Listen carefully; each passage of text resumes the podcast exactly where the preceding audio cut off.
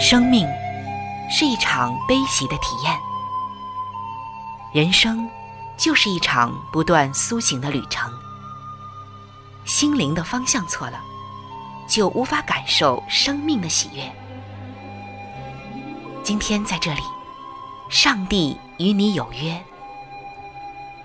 认识上帝是一场盛大的遇见，它能使你沉淀心灵的浮躁，过滤往日的忧伤，带你触摸心灵与生命的神圣所在。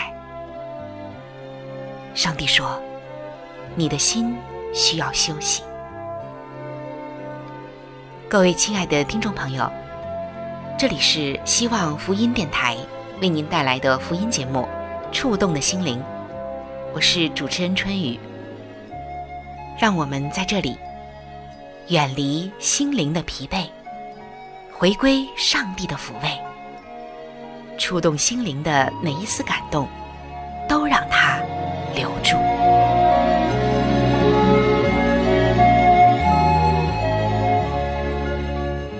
各位亲爱的弟兄姐妹，平安！欢迎来到触动的心灵，我是您的好朋友春雨。非常感谢您能够走进这样的一个频率来收听我们的节目。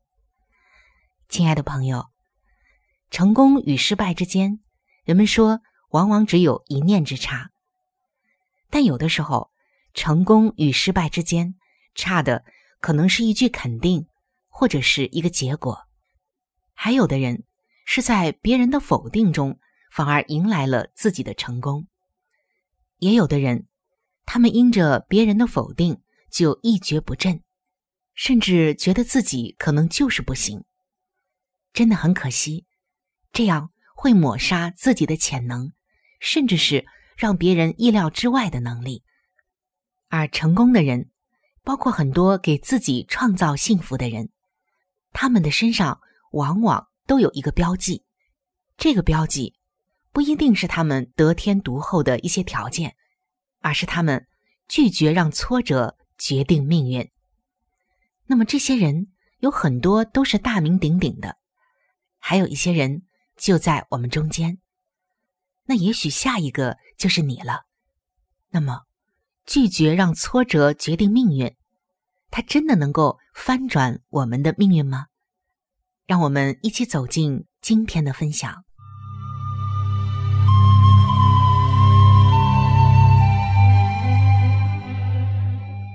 如果说贝多芬的老师有机会来造访二十世纪的音乐厅，首先他会深深的感觉奇怪，后来他会脸红，最后他会承认自己有眼不识泰山。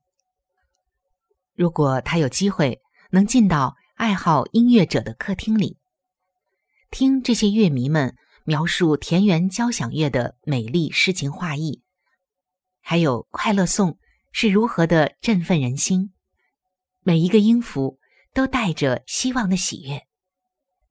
那么，贝多芬的老师最开始一定会瞪大眼睛，再后来，他的眼镜儿会掉落，最后啊。他的眼镜儿会跌落的，他一定会惊讶后悔的不得了。为什么呢？因为贝多芬的老师曾经这样评价贝多芬：想当音乐家，他是毫无希望的。可是幸亏贝多芬决心不让灰色的预言家来摆布他的命运，他相信上帝的恩惠，他发掘自己的恩赐。他投身于音乐作曲、修改、演奏和指挥当中，从对位的精准歌曲风格突破进入浪漫的自由风味，他取得了非常非常了不起的成就。还有就是丘吉尔，幸亏丘吉尔绝不肯让六年级的成绩单决定他的前途，因为丘吉尔六年级的成绩是不合格的。他在哈洛小学的这一届学生中排名倒数第一，谁又能想到他会成为英国的首相呢？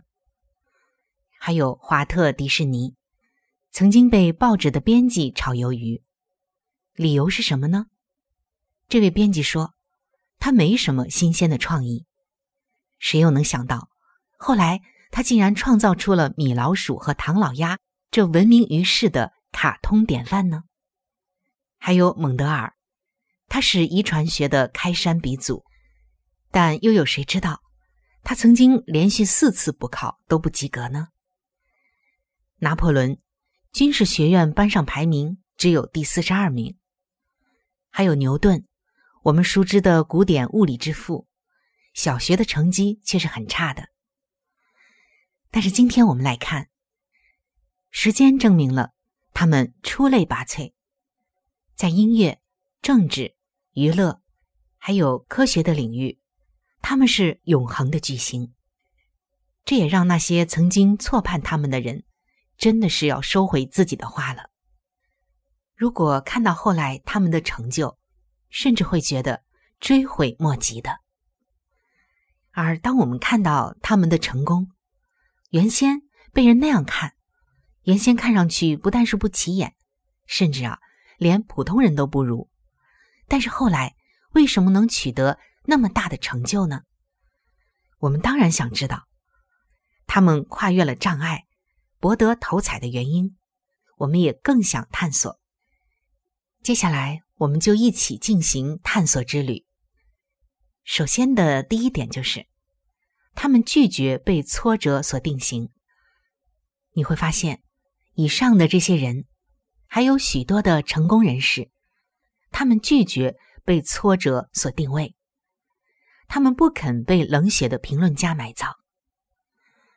安娜·罗斯福曾经说：“未经你的同意，没有人能使你自卑。”所以，我们看到勇敢的贝多芬，还有勇敢的丘吉尔。第二个方面就是，我们看到这些人，他们相信自己。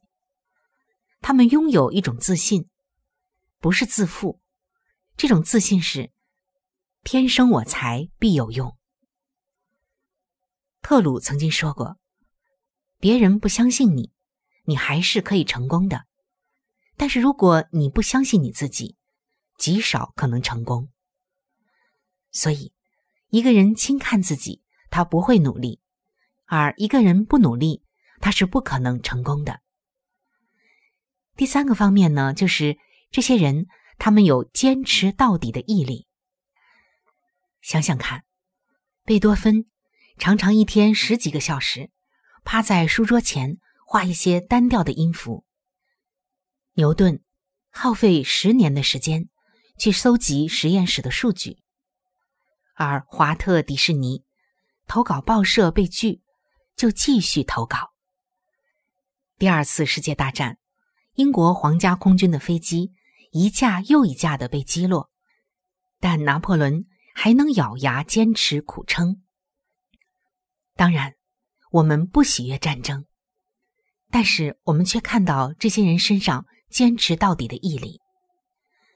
爱迪生说：“天才是百分之二的灵感和百分之九十八的血汗。”接下来我们要来看第四点。第四点是什么呢？如果说以上的三点很多人都能够明白和找得出来，那么这第四点，也许很多的人会忽略掉，那就是他们被迫寻找自我，失败成为他们追寻自我肯定最好的催化剂。牛顿曾经坐过一个风车，带到小学的班上炫耀一番，风一吹。这个风车上的伞叶就转得飞快。这个时候，有个同学问他：“告诉我风车的原理，它为什么会转呢？”牛顿一时之间答不上来。那个同学不肯放过他。哎，你说不出原理，那你顶多只是个工匠罢了。牛顿受到这样的刺激，发愤图强。发展出了凡事追根究底的精神。我们再来看一看动物的世界。乌龟跑输了一百公尺的竞赛，没关系，他可以去发展两栖动物的能力。还有鸟，对于游泳可是一窍不通，没关系，他把精力集中在锻炼飞翔的技术上。蛇，爬行起来歪歪扭扭，但是别笑它，穿越小小石头的缝隙。他是最在行的。我们人的眼睛没有老鹰锐利，人的耳朵没有猎狗灵敏，人的腿没有花豹快捷。但是没关系，我们的双手会使用工具，还会创造工具。亲爱的弟兄姐妹，可能你不会数学，那么试试做木匠；你不会演说。试一试做园丁，你不会培林，试试看布道；你不会写作，试试看厨艺；你不会钢琴，试试看合唱。玛丽莲曾经说：“我们最崇高的责任是做我们天赋潜能的好管家，竭尽所能。”在圣经彼得前书的四章十节也说到：“个人要照所得的恩赐。”彼此服侍，做上帝百般恩赐的好管家。所以，亲爱的朋友，你千万不要被过去的失败所击倒。上帝不是一个苛刻的工头，更不是一个随时在找你麻烦的警察。他从来没要求你十项全能，每一样考一百分。相反，上帝只看你努力的去发现你自己。找到你的一样长处，努力的去做，努力的去侍奉上帝。天父他会在天堂广场里为你摆一个庆功宴的。认识一个人，古代的农耕社会喜欢问这三个问题：谁领你到这里来？你在这里做什么？你在这里得着什么？那今天我们可以把这三个问题略加修改一下。作为你认识自己的参考坐标，对过去问：我的背景有什么特殊？对将来问：我的计划有什么独到之处？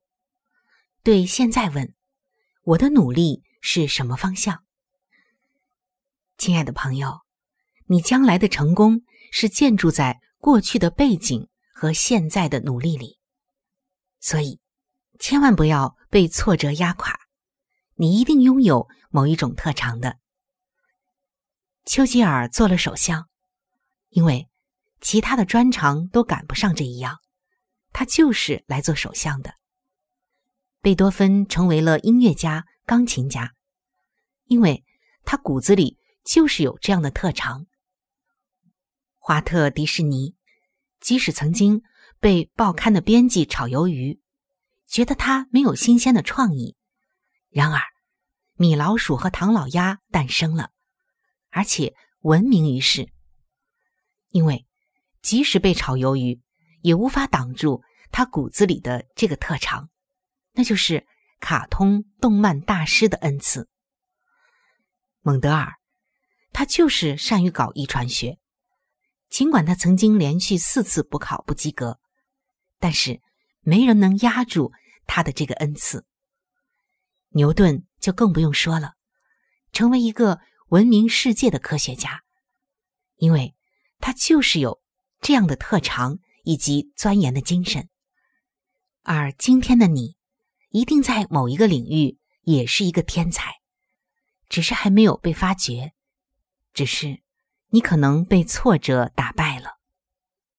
但是你知道吗，亲爱的弟兄姐妹，在上帝的创造里。他已经在你还未出生的时候，就已经赋予你独特的特质、恩赐、才干，还有能力，是别人不能够达到，也不能替代的。如果你说你现在还是不知道，你感觉不到自己有什么特长、恩赐和能力，那么在这里，上帝要告诉你说，你不是没有，而是。你还没有真正的找寻，我早就给你了一个与别人不一样的色彩、特长恩赐和能力。我也为你勾画了一幅生命的蓝图，只是现在你没有找寻，或者你找的方法不对。今天，当你愿意靠近上帝，来寻求属于你的那一个命定，属于你的那一个天才领域，属于你的那一个特长和恩赐的时候，上帝就必然会帮助你。你要相信，天生我材必有用。上帝造了你，就一定有你的价值。那还有一种情况，就是你在你的领域里工作着、努力着，可是遭遇了挫折，你已经一蹶不振了。所以今天你听到这样的内容，听到这样的分享，为什么呢？因为上帝爱你，他不愿意放弃你，请你自己也不要放弃你自己，自暴自弃才是彻底的失败。越挫越勇，才能东山再起。有了上帝的支持，你还怕什么呢？不要被人的否定压垮，也不要被人的错判所击倒。你只要在乎上帝怎样看你就够了，你只要在乎。上帝怎样对你说就足够了，没有人能打败你，能打败你的只有你自己。亲爱的弟兄姐妹，刚刚我们也说到，在古代的农牧社会里，要认识一个人，很喜欢问这三个问题：谁领你到这里来？你在这里做什么？你在这里得什么？刚刚。我们也把这三个问题稍微改动了一下，作为我们现在的一个参考。然而，很巧合的就是，在《圣经士师记》的十八章第三节，这里有经文也写道：“谁领你到这里来？你在这里做什么？你在这里得什么？”是的，谁领我们到这个世界上来呢？是上帝。今天。你在这里做什么呢？只有一件事，就是完成上帝造你的那一个目的、计划、旨意和美好的蓝图来。这也叫做活出你的命定。你在这里得什么？只有一样，就是上帝给我们的使命以及奖赏。亲爱的弟兄姐妹，当你活出了。上帝赋予你的特长以及恩赐的时候，你就是某个领域的天才。上帝看每个人都是天才，而这也就是你的使命。然而，常常有挫折来捣乱，让我们沮丧，让我们一蹶不振，让我们否定自己。所以，今天我们只要做一件事，那就是让上帝的灵光照你。听一听上帝对你的赞美，对你的肯定，拒绝让挫折决定你的命运。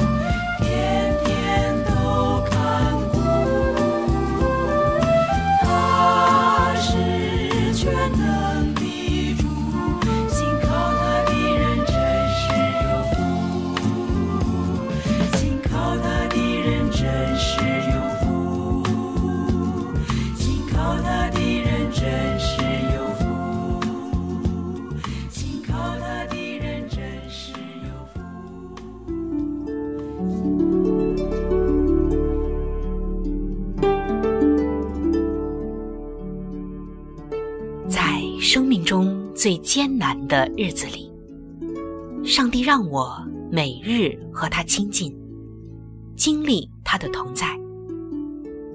借着每日灵修，他使我走出了生命的低谷，一次又一次的，使我重新找回了新的生命和喜乐的泉源。上帝借着每日灵修。来证明他的同在、顾和关怀，使我与他建立起更加亲密的关系。要想有健康的属灵光景，就需要每日与主同行。请您与我一同进入每日灵修。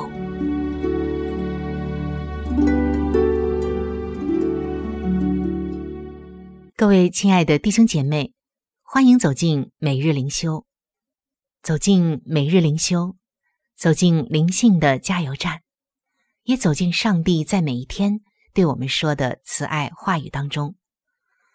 今天每日灵修的主题经文记载在圣经诗篇二十篇的第七节。有人靠车，有人靠马，但我们要提到耶和华我们上帝的名。今天每日灵修的主题是安全可靠。今天听到一位教友说：“我喜欢观赏鸟类，因为我在加纳的乡间长大，那里有各种不同的鸟类，让我从小就培养了这个爱好。如今我住在城市的郊区，最近我观察到乌鸦一些有趣的行为。”它们飞到树叶浓荫的枝头上，却不选粗壮的树枝，反而选择停留在干燥、脆弱、容易折断的树枝上。那这个树枝很快就折断了，它们就需要不停地扇动翅膀，才能免于掉落。但是它们又飞到另外一个脆弱的树枝上，犯同样的错误。显然。这些乌鸦的头脑没有告诉他们，坚实的树枝才是更安全、更可靠的休息之所。是的，今天反观你我，哪里才是我们安全可靠的休息之所呢？在诗篇二十篇的七节，大卫提到：有人靠车，有人靠马，但我们要提耶和华我们上帝的名。车和马。代表物质和人力资源，虽然这些是生活中实用的事物，但我们面临苦难的时候，这些却不能带给我们保障。如果我们依靠物质、资产或财富，我们终将发现，这一切都脆弱不可靠，正如同乌鸦站在脆弱易断的枝梢上一样。那些依靠车和马的人。都屈身扑倒，但是那些信靠上帝的人却起来立得正直。亲爱的弟兄姐妹，你曾因为信靠某人或者某物而让你感到挫败或失望吗？那是什么呢？你最相信什么呢？在这个变化莫测的世界里，我们可以信靠的只有那永远不改变的主。各位亲爱的朋友，我们今天的节目到这里就要向您说再见了。我真诚的邀请您来认识这一位爱你的上帝，你的人生将会成为蒙福的人生。在我们这里，也为您预备了圣经，还有来帮助您来了解基督教信仰的资料，都是可以免费的赠送到您的手中的。如果您需要，或者是想和我联系的话。那我是非常的欢迎您能够写信或者是发电邮给我，来信请寄香港九龙尖沙咀山林道二六杠二八号，山是大山的山，林是树林的林。香港九龙尖沙咀山林道二六杠二八号，您写春雨收就可以了，春是春天的春。雨是雨水的雨。如果您想发电邮的话，请记我的个人邮箱，我的邮箱是 c h u n y u at v o h c 点 c n。我们的网址是三 w 点 x i w a n g r a d i o 点 o r g。我期待着您的来信，愿上帝的爱伴随您一生。我们下期节目再会。